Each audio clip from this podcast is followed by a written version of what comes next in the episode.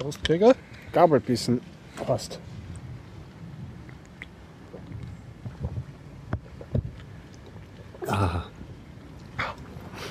Willkommen beim 214. Biertaucher Podcast am 14. Juli 2015. Genau, mit dem Gregor und mit dem Horst. Genau. Äh, Das Ganze findet statt mit freundlicher Unterstützung von woconic.com, der Internetagentur aus Österreich, vom Jörg und vielen Dank an dieser Stelle. Danke auch herzlich an unsere Flatterer. Ja, immer. Danke fürs Flattern, Leute. Ja, echt. Das gibt uns wirklich die kleine Dosis Glück der Woche. Ja, Worüber reden wir heute? ja, ich kann loslegen. Ähm, Ich habe einen ganz wenig mich bei den österreichischen Podcasts weiter vorgehört und habe mir einen Kulinarik-Podcast angehört namens Gabelbissen. Ah, deshalb die. Genau, richtig. Und dann äh, hätte ich noch gerne, das hatte ich eigentlich letzte Woche schon vor, von einem amerikanischen Comiczeichner, wo ich schon mal die erste Hälfte erzählt hat, von HWBK. Mit seinem Comic American Splendor würde ich gerne seine zweite Hälfte seines Lebenswerkes besprechen. Ja. Okay, äh, ich habe eine ganz kleine Tech- Tech-Thema und sonst nur so Kinofilme und so. Ja, okay. Ja, Tech habe ich mir auch überlegt, aber selbst beim Durchschauen des Webstandards heute ist mir Es tut sich fast nichts, saure Gurkenzeit. Ja, ja, ja. Was mir so vielleicht am Rande aufgefallen ist, dass ähm, vermeldet wurde, dass ähm, Samsung hat doch auch so einen Ableger vom Memo Linux basierten Betriebssystem. Der nennt sich mittlerweile Tyson oder Mhm, Tizen. ja. Und der ist immer sehr stiefmütterlich behandelt. Das heißt, das nächste Phone kommt immer im nächsten Jahr raus, angekündigterweise. Aber anscheinend gibt es schon so Geräte und die dürften in Indien oder so ein relativ großer Erfolg sein. Das heißt vielleicht, weiß man nicht. Keine Ahnung, ich habe mich sind dann wieder... irgendwie open sourciger oder besser rootbarer oder kann man das auch nicht sagen? Sind nur irgendwie anders. Weißt, das ist, ich hab, mir kommt das vor, schau, schau dir Android an. Das ist jetzt auch zwar hat uns das mehr Möglichkeiten gegeben, dass ein Linux-Kernel drauf ist, als in der iOS-Welt. Aber im Grunde ist man, wenn man was Open Sourceiges wirklich betreiben möchte darauf, irgendwie kommt man sich trotzdem vor wie der schmierige Vertreter, der einen Ja, Fuß in ja. der Tür hat. Ja? Also leicht wird ein, äh, le- leicht wird es einem nicht gemacht. Ich will jetzt Tyson und Ding nichts unterstellen, aber ich kann mir das bei, bei Samsung und so gut vorstellen, wie das ist. Ja. Äh, andere ähm, ähm, News auf der Seite, es gibt ja auch noch ähm, aus derselben, aus derselben OS-Familie, das Sailfish OS, das auf diesen YOLO-Phones. Ja. Und da habe ich jetzt ähm, mitbekommen, da- dass die sich auftrennen wollen in eine eigene Softwarefirma und eine eigene Hardwarefirma. Ah, okay.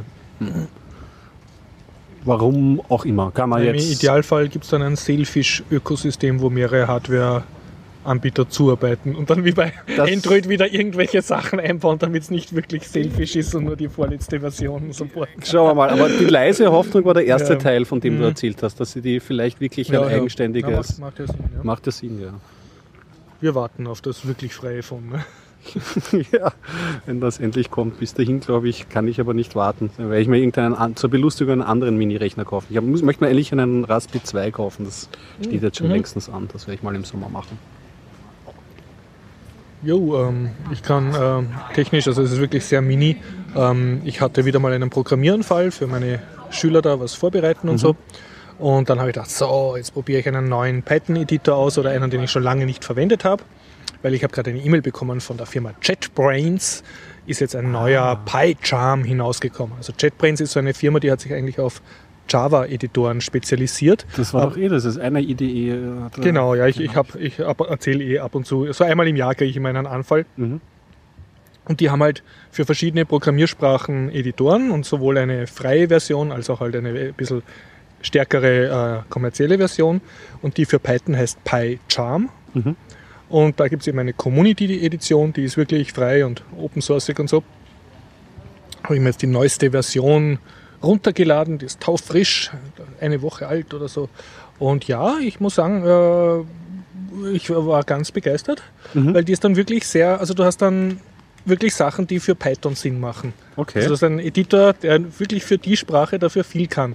Du hast zum Beispiel bei den meisten Editoren diese, was du von Word kennst, diese roten Unterweltenlinien. Ja. Und bei Eclipse tut der dir dann halt sagen, was bei Java nicht stimmt. Genau. Und bei Python tut er dann wirklich dir nicht nur sagen, wenn etwas total schlecht ist, Mhm. sondern er macht dir PEP 8 Vorschläge. PEP 8 ist der Style Guide für Python, Ah. der besagt zum Beispiel, wenn du eine Anweisung hast x, y, z, sollst Mhm. du nach dem Komma einen Space machen. Das ist so Ja. die, die und, gute und das, Schule. Ja, ja. Und, und das, da hast du jetzt wirklich einen Editor, der dir das PEP 8 Super. unterwählt. Ich muss sagen, solche PEP 8 äh, Spellcheck-Tools gibt es sonst auch.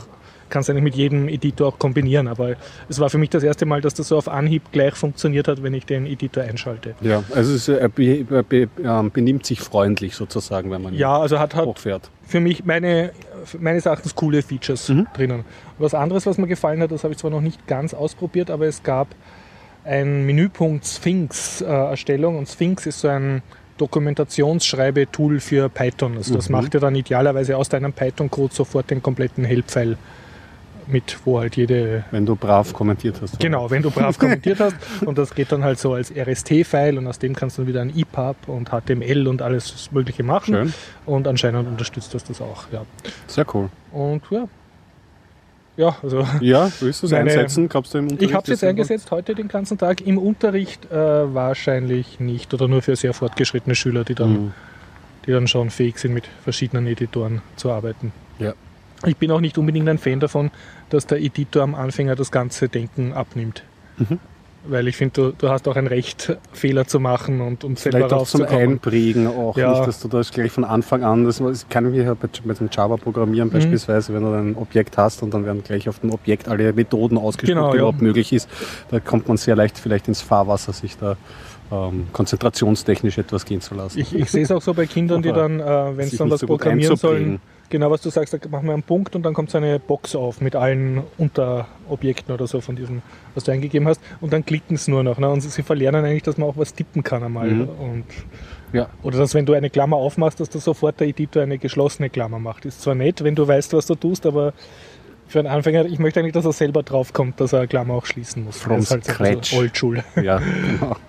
Schön. Ja, na was, was PyCharm hat, äh, das ist so eine Art, ähm, das ist ein spezieller Education-Modus, ich glaube sogar eine eigene Version und da kann man so eine Art ähm, Lessons machen, also so halbfertige Aufgaben, Mhm. wo du dann so praktisch skriptest, was der Schüler zu tun hat und, und wie das fertige Ergebnis ausschaut. Also der, der Sinn ist, dass du so ein Selbstlernsystem damit designst. Damit habe ich mich gespielt, war dann aber schlussendlich nicht so begeistert davon. Mhm. Und zwar, weil das Ganze dann halt doch immer wackelig ist, wenn du den Cursor nicht genau an der Stelle hast, wo er hingehört oder wie sich der Editor das vorstellt, dass man ein Zeichen zu löschen hat. Also angenommen, du hast eine falsch geschriebene Zeile, dann musst du sie halt richtig machen, so wie du, wie der, Pro, der Lehrer glaubt, dass die Zeile richtig gehört. Wenn der Mhm. Schüler jetzt aber hergeht und die ganze Zeile weglöscht und ein paar Leerzeilen einmacht mit Kommentaren und drunter die Zeile richtig schreibt, dann Was ja hat der Editor kann, schon ja. Schwierigkeiten und so. Und dadurch war mir das Ganze dann ein bisschen zu hakelig. Mhm. Also mit, dem, mit diesem Lernsache, ich glaube, das heißt PyCharm Education oder so, habe ich mich jetzt nicht äh, gespielt. Es gibt irgendwo ein Blogposting, glaube ich, oder ich habe es mal vor einem halben Jahr gemacht. Aber trotzdem, so kann ich sehr empfehlen, neueste Version von PyCharm mal runterladen, wenn man Python-Programmierer ist und sich mal schauen, ob man mit diesem Editor, der gescheiter ist als man selber, ob man, ob man da eine Freude dran hat. Okay. Also das Ding kann wirklich viel. Mhm. Ja. Ich bin out of Tech-Themen. Auf, out of, ich bin auch out, out of Tech Dann jetzt würde schon. ich sagen, ne? gehen wir zum schöner Leben. Geh mal zum schöner Leben. Äh, Vielleicht Schöner das erste, weil ich es jetzt gerade noch im Kopf habe irgendwie. Ähm, es gibt ja auf äh, Sendegate, Sendegate. de- sendegate.de oder .com, ich weiß jetzt nicht, ich glaube aber Mhm. de, diese Pod Podcast-Seite für Podcaster, wo die Melanie Bartosch diese Liste eingerichtet hat, ähm, Ist wo das vielleicht ein Podcast-Verzeichnis? na, weißt du, wo wir uns eingetragen haben? Das ist eigentlich nicht mehr als ein, das ist ein, das ist ein, ein Forum. Ja. Eigentlich kann man sagen, ein sehr hübsch modernes Forum. Und da gibt es eben einen Thread ähm, über die Veranstaltung eines Podcasters Barcamps. Jawohl, da haben wir uns, Da haben uns- eingetragen. haben uns Sollte das eingetragen. nicht langsam näher kommen, dieses podcast Ich, ich verfu- Sie haben sich schon einmal online Mhm. getroffen und ich verfolge das immer wieder mal, aber es ist jetzt noch nichts Spruchreifes irgendwie drinnen. Aber ich schaue dort in diese Liste, wer sich dort alle eingetragen hat als ähm, österreichische Podcaster. Und da bin ich auf den Tweezer, so ist er, glaube ich, sein Twitter-Pseudonym gestoßen, der den Gabelbissen-Podcast macht. Ähm, man kann da hin, also die Urteil ist ganz einfach, ähm, gabelbissen.at ähm, besteht seit 2012. Also, laut eigenen Angaben bloggt er schon seit sechs Jahren und hat begonnen mit so Gastro- und Lebensmittelkritiken. Das war ihm aber irgendwann mal zu wenig. Und da hat er diesen Podcast ins Leben Mhm. gerufen. Und ähm, ich habe da begonnen jetzt ganz unkonventionell äh, die ersten Folgen zu hören und die letzten Folgen. Mhm. Okay. Ich höre mich so. Vom Rand in die Mitte. ja, genau. Und wie ist es so? Worum geht's? Ähm, er macht ähm, immer so Themenschwerpunkte. Also ich hab, kann zum Beispiel erzählen, ich habe eine Folge gehört über den gebackenen Holunder. Ja?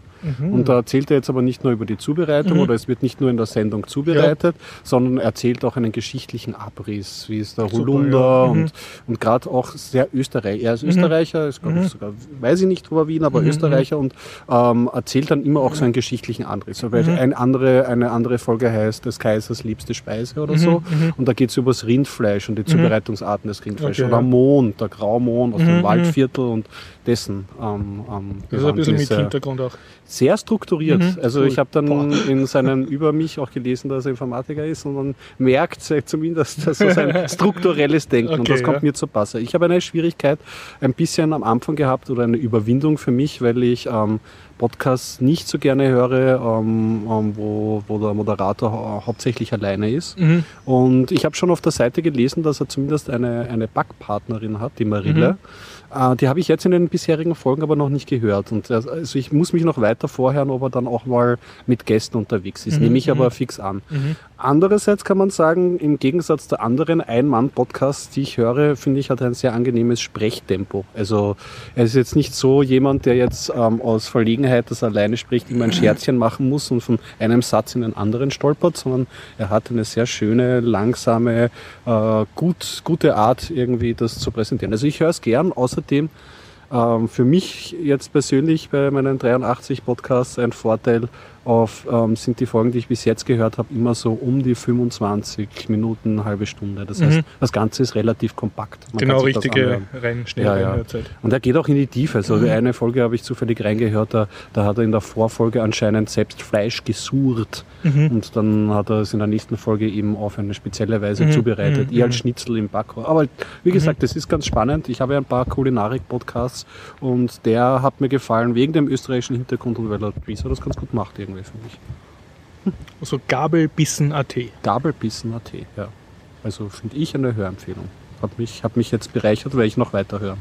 Da kriegt man gleich Lust, das so in der Küche zu hören beim Kochen. Ne? Ja, ja, natürlich, eigentlich Die beste Podcast-Zeit. Genau, also das wäre das wär, das wär gar nicht schlecht. Das darf man sich nur nicht rüberleiten lassen, versehentlich auf das, was er gerade kocht. Aber ja. Gut, ja. Jo, ähm, ich kann einen Kinofilm erzählen. Mhm. Ich habe mir die Minions angeschaut. Ja. Ich habe ja, du ja gern so Zeichentrickfilme anschauen, speziell von DreamWorks und so. Hm. Ist ja. ein Spin-off, habe ich. Ja, ist ein Spin-off von dem Ich einfach unverbesserlich, die Spectacle Me und so. Mhm. Und das habe ich ja auch schon rezensiert vor ein paar Folgen. Und damals, den Film habe ich eh gemacht, aber mir ist so in den Nerv gegangen, so die Schleichwerbung für den Elektroteser. Ah ja, natürlich. Weil das genau für mich hast so eine Art. Folterinstrument ist, was eigentlich. Ja, und Minions war ganz okay, äh, aber da war halt auch sowas drin, so eine ziemlich ausgewalzte Szene in einer Folterkammer. Mhm. Ja, und worum geht's? Also die Minions, also es wird sehr hübsch erklärt, so am Anfang, wo ähm, dass die sich halt so aus dem Urschleim entwickeln. Und da gibt's halt so Evolution, so, so größere Amöben, die kleinere Amöben fressen und die Minions sind da schon fix und fertig.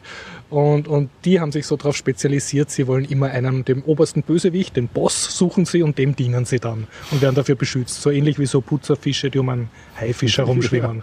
Da sieht man mal, warum sie so sind, wie sie sind. Ne? Und leider sind sie halt recht doof und unfähig. Also diese Bosse, denen sie dienen, die gehen dann dank ihrer Aktionen immer wieder drauf. Das ist wird in so einem netten Film vor. Das sieht man auch in der. Vorschau ein bisschen, Ja. ja, das habe ich auch gesehen. Naja, und, und es gibt, also der Film hört dann halt auf damit, wie sie ihren, ihren neuen Boss kennenlernen, den, der dann in den Vorgängerfilmen. Also da die Rolle findet wieder spielt. Anschluss an den Genau, da haben sie dann endlich einen würdigen Boss Ja, gefunden. ja. Man kennt es ja sicher von den Plakaten, das sind diese Ja, ja. kleinen, wie Überraschungseier ja, vorsichtigen. ja, schauen auch süß aus und so und brabbeln so eine Und Art. Esperanto-Kauderwelsch, genau. Ja. ja, und sonst, äh, was kann man sagen? Der Film ist bemerkenswert, weil er re mit relativ ohne gesprochene Sprache auskommt oder verständliche. Durch die Minions. Also die. Nicht-Minions reden zwar ein bisschen was, aber die spielen eh eher die Nebenrolle und die Minions brabbeln halt so daher und man kapiert schon circa, was sie sagen wollen und sind dann halt so ein, ein Wortgemisch, so ein bisschen italienisch und anderen Dingen drin, aber sie sagen keinen kohärenten Satz. Ne? Was schon mutig ist für so einen Ja. Kinderspielfilm eigentlich. Erleichtert wahrscheinlich die Synchronisation oder so. Oder, oder vielleicht ist er aufs Zielpublikum zugeschnitten. Also du brauchst nicht richtig reden können, um die Minions zu verstehen. Insofern auch wieder, ja. Stimmt. Und sonst er spielt ziemlich viel in England. Queen Elizabeth spielt äh, eine Hauptrolle in jungen Jahren, also als junge Königin. Mhm. Und ähm, ja, und halt eine so ein oberböses Pärchen, hauptsächlich eine Oberschurkin gibt es mit einem leicht trotteligen Ehemann als Mitschurken und mit denen setzen sie sich halt auseinander. Ja. Und geht sich's aus? Ich meine, ist zum Beispiel bei Ice Age, da hatte man das Mhm. Eichhörnchen mit der Haselnuss und das war als als Sidekick super, aber ist wahrscheinlich schwierig vorstellbar, dass das einen ganzen Spielfilm filmt. Ist das jetzt bei den Minions, die waren auch ein sehr heiß geliebte Ja. Nebendarsteller? Geht sich's als ganzer Animationsspielfilm aus irgendwie? Oder hast du jetzt gedacht, ja, aber eigentlich ist, sind die Hauptfilme doch das, wo mehr Fleisch dran ist als. Also so viel besser waren die Hauptfilme jetzt auch Okay, nicht. Ja. also eher dasselbe. Du, du weißt ja, dass da jetzt reingehst und jetzt keine super Abhandlung kriegst, Ja. sondern es ist eigentlich eher so eine Art Gag-Feuerwerk. Mhm. Und dafür war es aber ganz herzig. Dafür, dafür war es ganz herzig. Was einzige, also was ich äh, zu benörgeln habe, aber da muss man jetzt wirklich schon sehr herzlos sein, dass man den Minions über, überhaupt herumnörgelt. Äh, das ist halt wie gesagt, dass einmal da werden sie von dem trotteligen Ehemann der Oberschurkin in so eine Folterkammer gesperrt Mhm. und anstatt sich dann foltern zu lassen, blödeln sie halt mit dem herum. Das so, haha, Folterkammer ist auch lustig. Und das kann man ja so als Gag verstehen, aber ich habe das halt politisch gesehen. Als Amerika, von amerikanischen Film mag ich mir halt nicht erklären lassen, speziell im Das Kinderfilm, dass verha- Folter eh ganz lustig ist. Also das, als Verharmlosung. ja, das hat halt mir ein bisschen schlecht äh, geschmeckt, aber vielleicht bin ich da übersensibel. Mhm. Und das andere, ähm, äh, da sollte man vielleicht irgendeine Feministin drüber reden lassen, die sich da wirklich auskennt. Erstens einmal die Minions, es, man sieht keine Geschlechtsteile von ihnen, aber sie machen eher einen männlichen Eindruck. Ja, Mhm. und, oder, äh, und es gibt auch keine weiblichen Minions. Okay. Das heißt, die Hauptdarsteller sind einmal rein männlich oder sächlich oder nicht, nicht genau definierbar. Dann die Oberbösewichtin, die war weiblich. Mhm. Und was es dann halt nicht gegeben hat, war irgendwie eine, eine sympathische weibliche Rolle. Und- Außer ganz kurz die Queen Elisabeth, aber die hat eigentlich nur eine sehr Nebenrolle gespielt. Und ja, war halt ein bisschen ungewohnt. Normalerweise möchtest du halt dich mit irgendwas identifizieren können oder wenn eine Frau, wenn du eine Frau hast, möchtest, dass die nicht immer nur die Böse ist. Ne? Genau, wenn richtig. eine Und das ist gute ja Frau ausgespart. ja, oder ziemlich, ziemlich wenig halt. Aber die Handlung ist jetzt auch nicht so ernst zu nehmen, dass das. Dass man da Kritik üben kann. Naja, man Ja, kann das schon. Man kann da die Parallele ziehen. Es gibt ja ein weiteres. Äh, ja, es ist vielleicht. ja, oh ja, ja, kann, kann man ja reinbringen. Äh, äh, weiteres, fast ausschließlich männliches Volk sind ja die Schlümpfe auch. Und da ist die. Die haben aber die Schlumpfine. haben die Die Schlumpfine. Minions haben nicht einmal das. Richtig, und die Schlumpfine ist schon ein, schon ein Ausreißer. Allerdings muss man sagen, über die Genese der Schlumpfine Da gibt es nämlich einen sehr guten Comic darüber. Ja, ist nämlich vom Gargamel Genau, eigentlich die geschaffen Schlümpfe worden. zu und, äh, entzweien. entzweien. Also Da noch insofern eine 1-0 auch keine sehr schöne ähm, Ja. ähm, Entstehungsgeschichte dieser Schlumpfine. Ja? Insofern Tja. hätten wir das auch ausgeführt. Ja, also so viel zu Minions. Wenn man, äh, wenn man sich's anschauen will, soll man sich's anschauen. Und Mhm. wenn man nichts mit denen anfangen kann, hat man auch nichts versäumt, wenn man es nicht schaut. Ja. Das ist kein großartiger Meilenstein, aber es ist ganz, ganz nett halt. Lustigste Szene war für mich, da sind so, die Minions marschieren so quer durch die Welt, äh, relativ ohne Plan, um so drei Scout-Minions zu suchen, die halt einen neuen Boss suchen haben müssen. Und dabei laufen sie dann einmal in New York vorbei.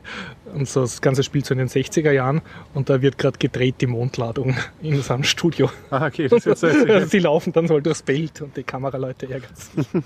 das, sind halt, das schaffen sie schon manchmal jetzt in den Animationsfilmen, dass halt die Ja. Kinder einerseits in Ja, Humorebene war haben, so aber so die ja. genau, die Erwachsenen eine eigene Ebene haben, Ja. drüber zu lachen. Sehr schön. Ja, Die Minions. Die Minions. Jetzt fällt mir ganz am Ende noch ein, ist noch eine weitere Parallele zu den Schlümpfen ist, die waren selber auch ein Spin-off, hast du das gewusst? Nein, das Von einem belgischen. Comic namens Johann und Pfiffikus, wo es Ah, also im ja, Mittelalter ja, ja, ist. Und da ja. sind sie mal in einer Folge vorgekommen und das hat sich zum Erfolg entwickelt. Und dann wurden sie. ein eigenständiges. Mhm. Comic, ja. Cool, ja. So viel dazu. Ja, wenn wir schon bei Comics sind, dann erzähle ich einmal ein bisschen über den HBPK. Okay, ja. Also HBPK ist ein Amerikaner, der hat gelebt, äh, ist glaube ich 50er bis in 2008 oder so ist er gestorben. Und ich habe schon einmal in einer der früheren Folgen darüber erzählt, der hat ein Underground-Comic gezeichnet, ähm, gezeichnet nicht, genau, geschrieben, er hat es dann illustrieren lassen von, von Freunden, namens American Splendor. Und dieses American Splendor, da hat er ähm, sehr eifrig dann gearbeitet und ähm, hat eigentlich ähm, sein Alltagsleben beschrieben. Und er ist laut eigenen Angaben ein sehr kriescremiger Mensch, sehr von der Furcht, ähm, Geld, nicht genug Geld zu haben, getrieben. Und deswegen nimmt er auch gleich einen Job an als ähm, Aktenbearbeiter in einem Krankenhaus und freut sich sehr darüber, dass das Krankenhaus eine staatliche Anstellungsstelle, dass es so gute Versicherungsleistungen hat und so. Und über die Jahre ähm, kommt da einiges an Geschichten zusammen und das ist alles immer so im Themenkreis Cleveland. Also er geht gerne zum Beispiel auf ähm, Flohmärkte, kauft sich dort Jazzplatten. Neben seinem Arbeit im Krankenhaus verfasst er auch Jazzkritiken und so. Und in der ersten Hälfte ähm, seines Lebens irgendwie sind seine Comics sehr um Cleveland, politische Ansichten, bisschen auch Musik, aber eigentlich nur, was er da sammelt oder über seine Sammeltätigkeit. Und es gab dann einen ziemlich großen Einschnitt. Ein weiteres Thema ist auch, dass er immer stetig versucht, eine Frau zu finden und so. Und er findet dann seine spätere Frau Joy, Joy Brebner, glaube ich, heißt sie. Und in den 90er Jahren, Anfang 19 oder 1990, ziemlich direkt, ziemlich direkt ähm, ist er an Krebs erkrankt. Und da hat, er, hat seine Frau angefangen, einen Comic zu zeichnen darüber. Und hat er mit ihr zusammen fertiggestellt, Our Cancer Year. Also über die Krebserkrankung und so. Und ähm, bis zu dem Punkt bin ich ungefähr gekommen bei meiner ersten Erzählung. Und der zweite Teil nimmt jetzt einen, durchaus einen anderen Dreh. Ja? Und das, was dem ähm, HBPK äh, neben seiner Angst um Geld und dass er so kriescremig ist, ist das, dass er selber immer ähm, die Furcht hatte, als Comic-Künstler vergessen zu werden. Und diese Angst hat er nicht nur für sich selber, sondern er hat auch ziemlich viel ähm, Belletristik, Literatur gelesen und ziemlich viel Jazz gehört, äh, dass das auch diesen, diesen Künstlern ähm, so ergeht, dass er so Leute entdeckt ja, und sagt, na, die waren eigentlich viel besser als dieser Shootingstar und kein Mensch erinnert sich heutzutage. Und ähm, im zweiten Teil ähm, merkt man dieses, diese Furcht immer stärker, weil dann hat er einfach ähm, über sein Jazzwissen so seitenweise Jazzmusiker-Biografien geschrieben. Und das ist, kann man jetzt natürlich, wenn man so erzählt, klingt das anstrengend. Andererseits, wenn man sich vielleicht eh so ein bisschen am Reintauchen ins Jazz-Thema ist, gibt es dir halt immer so volle Persönlichkeiten. Da geht's, wie sind die Leute aufgewachsen oder mit wem haben sie dann mit, ähm, in einer Band gespielt und so. Und das ist nicht fad, also das ist interessant find- gemacht. Ja, es ist, es ist, ich finde, das ist interessant gemacht und er endet halt oft dann immer mit dem Spiel und habt ihr den gekannt? Nein, ich habe ihn Ah, erkannt. ah, okay, okay. Erinnert euch an ihn, weil das ist ein, ein guter der Musikszene. Ja. Und ähm, das, das setzt sich aber nicht nur über, äh, über Jazzmusiker ähm, irgendwie fort, diese, diese Beschreibungen. Ähm, und diese Biografien, zum Beispiel hat er auch dann einen dreiteiligen Teil gemacht, ähm, Band gemacht über The Unsung Heroes, ähm, das eine Vietnam-Geschichte war, über einen schwarzen Soldaten. Und da eben auch die Erzählung, wie er aufgewachsen ist, wie er dann reingerutscht ist ins Militär, wie auch sehr interessant halt diese Schwarz-Weiß-Trennung im Militär in Vietnam natürlich auch Ja. so gegeben war, dass die damit zu kämpfen hatten, dass die überhaupt einmal ähm, irgendwie zusammengehören. Äh, Wir begrüßen das Störgeräusch der Woche. Ein Ja, Pärchen, das das es schafft, den ganzen leeren Innenhof zu füllen mit Lärm. Kleine Schreitherapie soll ja ganz gut sein. Und ähm, da auch einen sehr persönlichen Einblick bringt. Und, das, da öffnet sich eben das Werk vom HBPK jetzt nicht nur Cleveland, nicht, nicht so seine persönliche Welt, sondern er nimmt da weitere Themenkreise auf. Ja. Ähm, mitten der 2000er Jahre, ich glaube, da muss man, hätte er sich schon langsam keine Gedanken mehr machen müssen, ob er erfolgreich ist oder nicht. Weil er eh schon erfolgreich Da war. hat er? HBO dann einen Spielfilm ziemlich prominent besetzt gemacht und danach ähm, hat er dann einen weiteren Our Movie Year Comic rausgebracht, der aus, auch ausgegliedert ist aus American Splendor. Was ähm, den Movie Year beispielsweise, da habe ich mir total viel schwer getan, weil habe ich schon urviel HWPK-Zeug vorher gelesen und er hat sich anscheinend gedacht irgendwie so, naja, Jetzt kennen mich die Leute aber alle wahrscheinlich, irgendwie haben viele den Einstieg. Und jetzt hat er viele Stories gebracht, die einfach dasselbe ähm, wiedererzählen. Und das merkt man halt dann, dann schon, er wiederholt sich mit. Also wenn man es auf einen Sitz liest, also ich empfehle HWPK, mhm. wenn man, wenn man sein mhm. Werk liest, wirklich sich Zeit zu lassen und mhm. Pausen dazwischen zu machen, weil er ist schon sehr redundant, wie der Alltag halt auch ist. Es gibt sicher drei, vier Stunden, ähm, drei, vier Geschichten oder so, oder zumindest zwei Geschichten, weiß ich ganz sicher, wo er einfach zur TÜV-Stelle fährt und sich ein Pickel machen zu lassen und sich da über gewisse Sachen ärgert. Ja. das Phänomen hast du ja auch bei Leuten im realen Leben, also bei der Großeltern und so und Eltern, da kennst du dann auch so ein, ein halbes Dutzend Geschichten und die kommen immer wieder. Ne? Und er ist da auch sehr ehrlich. Er sagt dann auch irgendwie, okay, das ist einmal Declining Years. Er kriegt mhm. dann auch im Comic immer weniger Haare. Er erzählt mhm. dann auch Geschichten, wie er zum Beispiel den Schlüssel vergisst, was sehr mhm. tragisch ist für ihn, weil seine Eltern irgendwie oder zumindest ein Elternteil an Alzheimer erkrankt ist. Und ja, Zuletzt habe ich jetzt dann noch ein Comic von ihm gelesen, auch außerhalb der Reihe, der, der Quitter, was seine früheste Jugend beschreibt, mhm. was auch nicht so uninteressant ist, weil seine Eltern irgendwie so ähm, sind aus, äh, aus Polen ähm, nach Amerika gekommen und der hat einen ähm, polnisch-jüdischen Hintergrund sozusagen. Mhm. Und da geht es halt auch, wie äh, damals jüdische Gegenden und wie sich das dann mit anderen Ethnien gemischt hat mhm. und wie mhm. er dann klargekommen ist und ja, wie das äh, sich in Amerika ver verhält und da auch sehr viel halt auch sehr viel Sozial- und Politikkritik drinnen steht, weil er schon auch gesehen hat, diese, ähm, äh, diese Parallelgesellschaften von verschiedenen Bevölkerungsgruppen, mhm. die sich mhm. einfach und einfach halt das ist dann ähm, USA die Nachkriegszeit, oder? Ja, also es ist eigentlich dann nicht die Nachkriegszeit hier. Also da in diesem Jugendroman ja. schon, mhm. aber das Thema zieht sich dann auch ein bisschen so unterschwellig mhm. auch durch seine späteren Werke. Mhm. Und das mhm. ist ja dann mhm. eigentlich von den ähm, 70ern, 60ern mhm. bis zu 2008. Und das Gute, also das, das was man dem Ganzen mh, ein weiteres Mal zugute halten kann, dadurch, dass du weißt, da ist Jahr für Jahr fast so ein Comic rausgekommen. Mhm. Und das ist wirklich die Zeitspanne, die du mitliest. Ja. Und am Anfang äh, ist es irgendwie über eine hm, gedacht ferne 70er Jahre, mhm. ähm, mhm. Cleveland, äh, über sein Leben. Und dann am Ende hat er eben schon eine Adoptivtochter, eine Frau. Die Adoptivtochter, ähm, die schaut sich gerne Harry Potter an und solche mhm. Sachen. Da merkst du so, wie er in unserer Zeit ankommt und ist mir ein bisschen vorgekommen wie Kannst bei... Kannst du so einklinken, so praktisch wie Ja, du kriegst ein Gefühl für die Zeit und mhm. dadurch wird er sehr lebendig und die mhm. Geschichten werden sehr mhm. lebendig. Und das erinnert mich ein bisschen das, den Effekt zum Beispiel, den der David Linklater in Boyhood gemacht hat. Der hat ja auch über 16 Jahre ein, ein, ein, äh, ein Kind begleitet, mhm. ähm, bis, bis er eben ähm, ähm, älter geworden ist und hat da pro Jahr immer ein paar ähm, Szenen gedreht. Und du hast so ein Gefühl für Zeit. Zeit vergeht. Mhm. Zeit ja. ist einfach eine Dimension.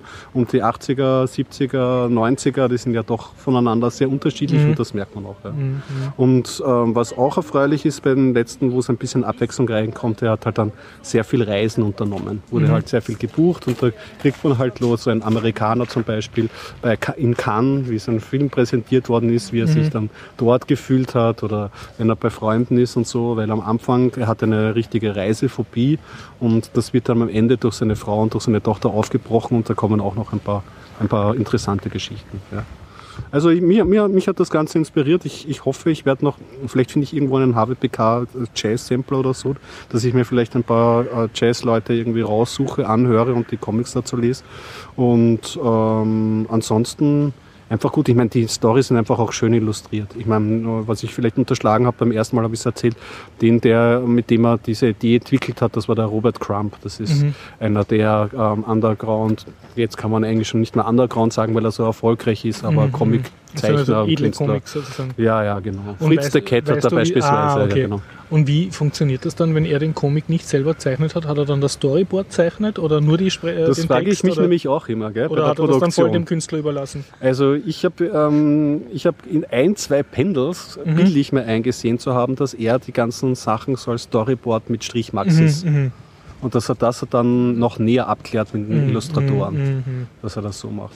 Aber das ist bis heute total oft so, dass sich das Zeichnen und das Texten ja ähm, unterscheidet. Das ist, ja. finde ich, faszinierend. Es ist wie im Hip-Hop der DJ und der, und der mhm. äh, Rapper, aber so aus einem Guss Gibt sicherlich auch viel, aber oft sieht man gezeichnet und geschrieben von unterschiedlichen Leuten. Ist auch bei Asterix, ne? waren ja auch zwei. Ja, genau, richtig. Uderzo und Cousin. Ich glaube, das, das wie, man, wie man sie auch immer aussprechen Ich meine, das macht wahrscheinlich auch ganz einfach Sinn, dass sich jeder auf das konzentriert, was er besser kann. Ne? Und es wird sehr, sehr wenige Multitalente geben, die beides wirklich gut können. Ne? Ja, das, das, das mag sein, gerade beim, beim Zeichnen. Das ist ja, ja, auch, wenn man das mal nicht beherrscht, wird es schwierig, da sich das beizubringen. Aber nicht jeder Zeichner muss jetzt auch ein interessanter Texter sein. Ne? Stimmt, ja. Ja. Also alles in allem wirklich eine gute Erfahrung und ich kann nur empfehlen, mal in American Splendor reinzulesen, weil Mhm. da echt einmal wer von Superhelden und Krimi-Stories irgendwie mal die Nase voll hat, kann da durchaus mal reinschauen. Okay. Mhm. Ich kann noch einen Kinofilm erzählen. Ja, hau rein. Und zwar Vollgas. Das habe ich gesehen am Karlsplatz bei dem Kino unter Sternen Mhm. Festival vor zwei Wochen schon. Und ja, Vollgas ist ein Film, glaube ich, von 2001, wenn ich es jetzt richtig im Kopf habe. Es spielt äh, mit ähm, Simon Schwarz, das ist jetzt richtig gesagt, Ja. ein österreichischen Schauspieler, Mhm. kennt man. kennt Und man. eine Hauptdarstellerin aus Deutschland, äh, ich habe mir jetzt den Namen nicht gemerkt, bitte in den Shownotes nachschauen. Und warum geht's? Es ist so eine Art, ähm, nicht Anklage, aber halt so ein Schlaglicht auf die äh, Saisonarbeit im, in den Skigebieten. Okay. Also spielt höchstwahrscheinlich in Schladming oder halt in einer so einer Destination, wo halt der, generischen Skiort. Genau, wo halt so der Winter-Hüttengaudi-Tourismus haust und, und der Fokus ist jetzt aber auf den Leuten, die dort arbeiten als Saisonniers. Und ja, und da geht es halt um eine, eine junge Frau, die halt da sehr viel Geld verdient und sehr viel reinhackelt und so also serviert. Abends steht sie an der Bar und füllt da die, die betrunkenen Touristen ab und, und tagsüber hackelt es dann noch so als Servierkraft und im, im Dirndl so. Und äh, ist, ist halt dementsprechend überarbeitet und sie hat dann so ein kleines Kind und das wohnt aber bei ihrer Schwester irgendwie, so ein paar Häuser weiter. Mhm. Und äh, ich muss auch gestehen, ich habe ein paar von den Schauspielern nicht so ganz auseinanderhalten können. Also das, der Inhalt ist jetzt vielleicht nicht ganz konkret. Und das Ganze ist aber schnell erzählt. Es ist dann halt so eine Art ähm, Mutter-Kind-Drama, das halt äh, dass, dadurch, dass sie so viel arbeitet und auch sehr viel trinkt dann nachher mit den, Ja. sowohl mit den Kunden als auch nachher noch mit den Kollegen. Die letzten Stunden saufen es dann après, ja, saufen es dann noch ordentlich.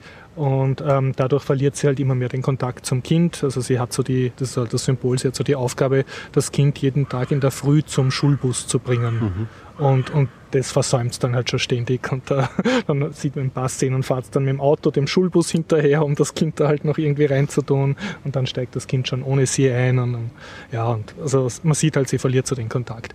Und dann ist sie aber so dargestellt als eine ganz Horte. Also sie lässt sich auch vom Chef nichts gefallen und von den Kunden schon gar nicht und von krapschenden, sexistischen Männern schon überhaupt nicht. Und, und ist halt so ganz hart und, und kann sich gut durchsetzen. Okay.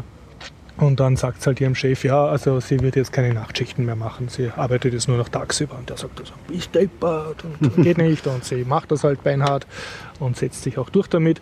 Und dann sieht man halt, wie sie dann in ihr Zimmer, wo sie wohnt, dann das Kind reintut, damit sie halt am Abend und uns gemeinsam fernschauen. Und Okay. das ist so nach gefühlt nach der ersten halben Stunde. Und dann denkt man, ja, mei, also jetzt wird das halt so eine Jetzt wird halt weniger arbeiten und dafür hat es eine bessere Beziehung mit dem Kind und es Klingt gibt so ein Happy End und man kennt sich so aus. Und wenn das jetzt im Fernsehen ja. laufen würde, hätte man dann sozusagen seine, seine Fernsehpflicht getan Abspann. und denkt sich, hm, Leiwand, ja. Und so ist aber nicht, sondern das ist dann so eine kleine Wendung in dem Film. Der geht dann Richtung Schirch sozusagen. Mhm. Und weil sie halt praktisch eine Alkoholikerin ist, äh, kommt sie dann nicht damit zurecht, nicht feiern zu gehen, sondern wartet dann, bis das Kind schläft und geht dann in die Disco. Das Kind läuft ihr natürlich nach und so. ja. Mhm. Und so diese ganzen Szenen wird dann durchdekliniert. Und dann sitzt sie einmal zu Hause und äh, will so die ganzen Wodkaflaschen aus der Küche wegräumen und tut die halt dabei alle austrinken. und und dann im Suff zündet es dann halt den Küchentisch an und, und klettert so aufs Fenster. Man weiß nicht, wie sie jetzt rausspringen oder wissen auf jeden Fall die Nachbarn schreiten dann ein und die Schwester nimmt ihr dann das Kind weg und sorgt auch dafür, dass sie es nicht mehr sehen darf, dass sie Ja. ins Spital muss. Und dann erfährt man nur kurz im Spital, sagen sie halt, sie soll erstens eine Therapie machen, das vom Alk wegkommt und sie soll auch nicht den Alk mischen mit den Aufputschtabletten, weil das erfährt man in so einer Szene, die ganzen Saisonkräfte tun alles wegen der Aufputschpulver einnehmen, damit sie das überhaupt durchhalten, den ganzen Wahnsinn von immer fröhlich sein und immer sexy sein und immer den Gästen in den Arsch kriechen und dann Stimmung machen und so und dann, Ja. dann noch saufen mit den brauchen sie Kollegen.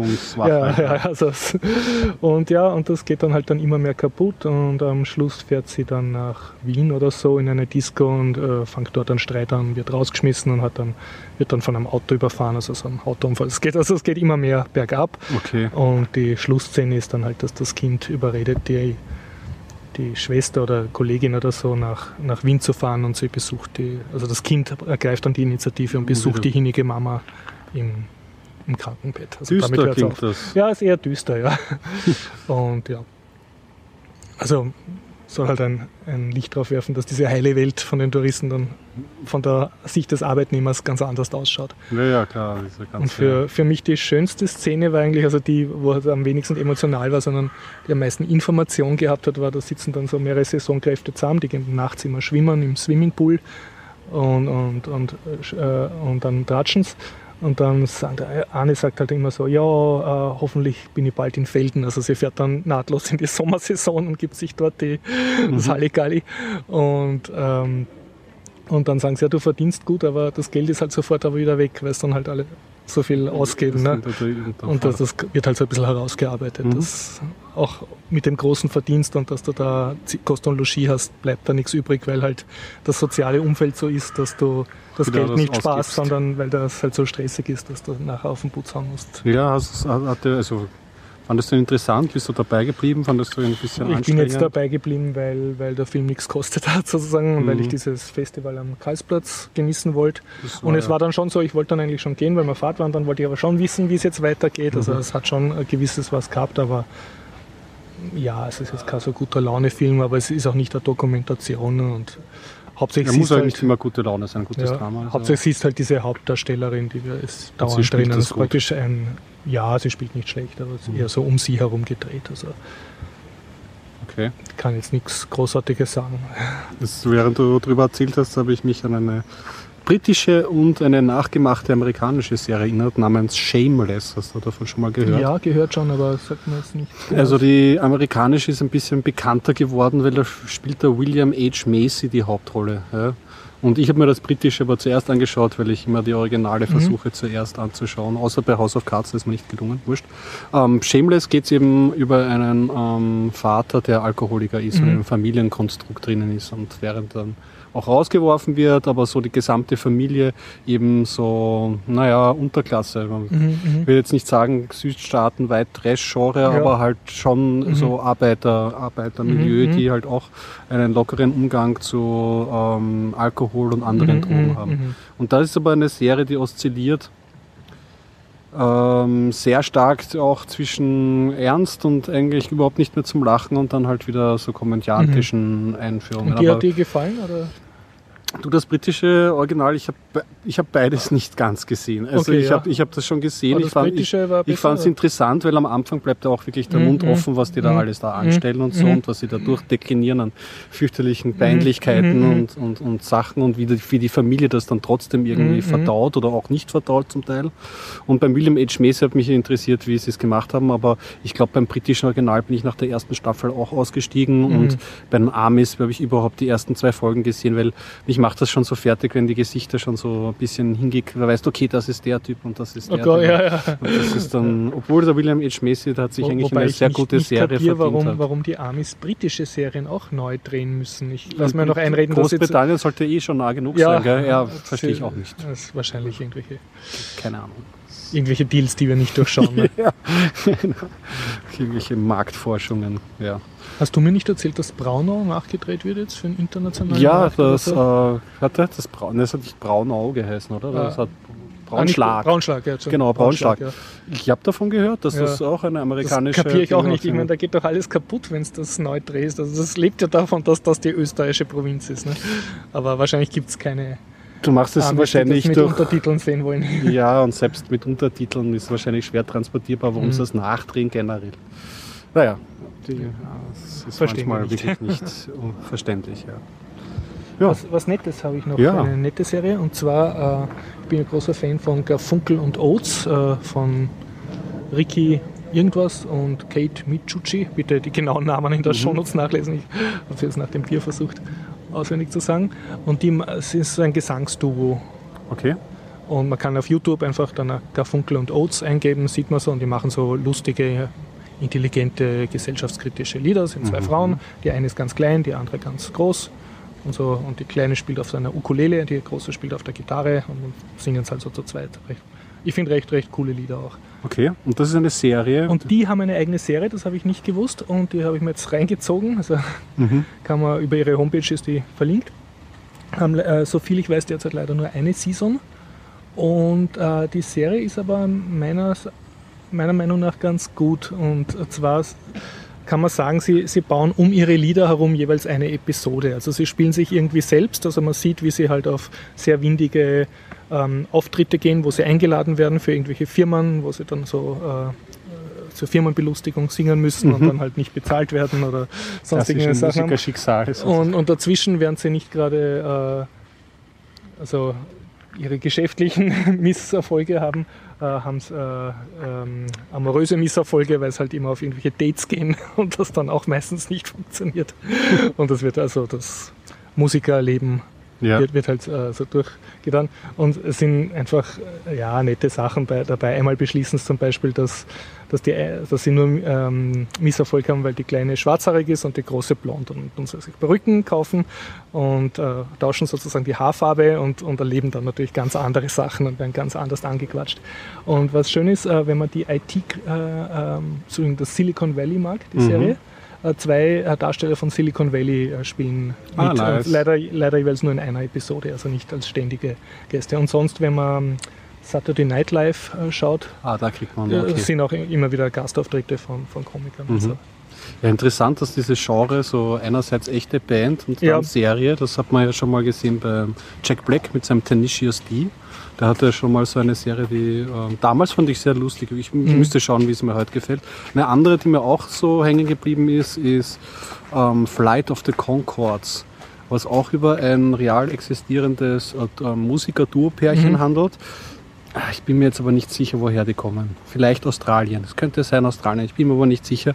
Und die, das ist die Story in der Serie, die kommen eben von Australien nach New York und wollen da ihre Musikerkarriere starten. Mhm. Und eben, da hat man der Plot genauso. Also die haben auch Auftritte, wo sie nichts gezahlt ja, ja, bekommen. Ja. Die äh, WG ist viel halt zu klein und so. Für, für kaputte Musikertypen. genau, genau. Aber die Videos waren da auch sehr fantasievoll gemacht mhm. und eingeführt. Ist das also auch so, dass dann um ihre Songs, die es eh schon gibt, halt das dann äh, Es passt auf jeden wird. Fall immer dazu und mhm. ähm, sie, es ist dann auch sehr schön in die Handlung eingewoben ja, ja. und sehr fantasievoll. Also in einem haben sie so ein Karton-Roboter-Kostüm mhm. an oder so, weißt du, halt so auf putzig. Zum Thema kaputte Musikerkarrieren kann ich nur sehr empfehlen, die BBC-Serie Onkel, also Onkel, Onkel. U-N-C-L-E. Ah, mit, dem, mit jeweils ein Punkt dazwischen, war das Nein. das? Okay. Ankel. Ankel ist irgendein sehr bekannt, also ich habe ihn nicht gekannt, aber anscheinend relativ bekannter, ein bisschen fülligerer Hauptdarsteller. Mhm. Und der spielt halt einen sehr kaputten Onkel und hat seine, muss auf seinen Neffen aufpassen, der halt so eher so nerdig ist. Und der okay. Onkel ist halt so, möchte gern Musiker und daraus gründet Gibt dann mit seinem Neffen eine Band. Ich glaube, da hast du schon mal eine Rezession gemacht. Ist sehr, genau. sehr lieb. Ich glaube, er hat sogar eine zweite Season gekriegt, glaube ich. Ja, wie gesagt, also, Genre Musikerfilm. Also genau. Nicht Musik, rausgehen, nicht in die Natur, ja, ja. von, von genau. Schirm und alle Serien anschauen. Genau. Jo. Ja, sonst haben wir wenig, oder? Noch haben wir irgendwelche nix. Ankündigungen zu machen? Na, Termine habe ich jetzt mal keine am Radar. Ich wüsste jetzt auch nichts Großartiges. Dann, dann nächsten Dienstag der wichtige Termin, Altes AKH, 19.30 Uhr, wenn Sie mitmachen wollen, beim Bierdacher Podcast. Wie schön war es. Wir treffen uns im Innenhof 2. Genau. Bis dann. Genau. jo.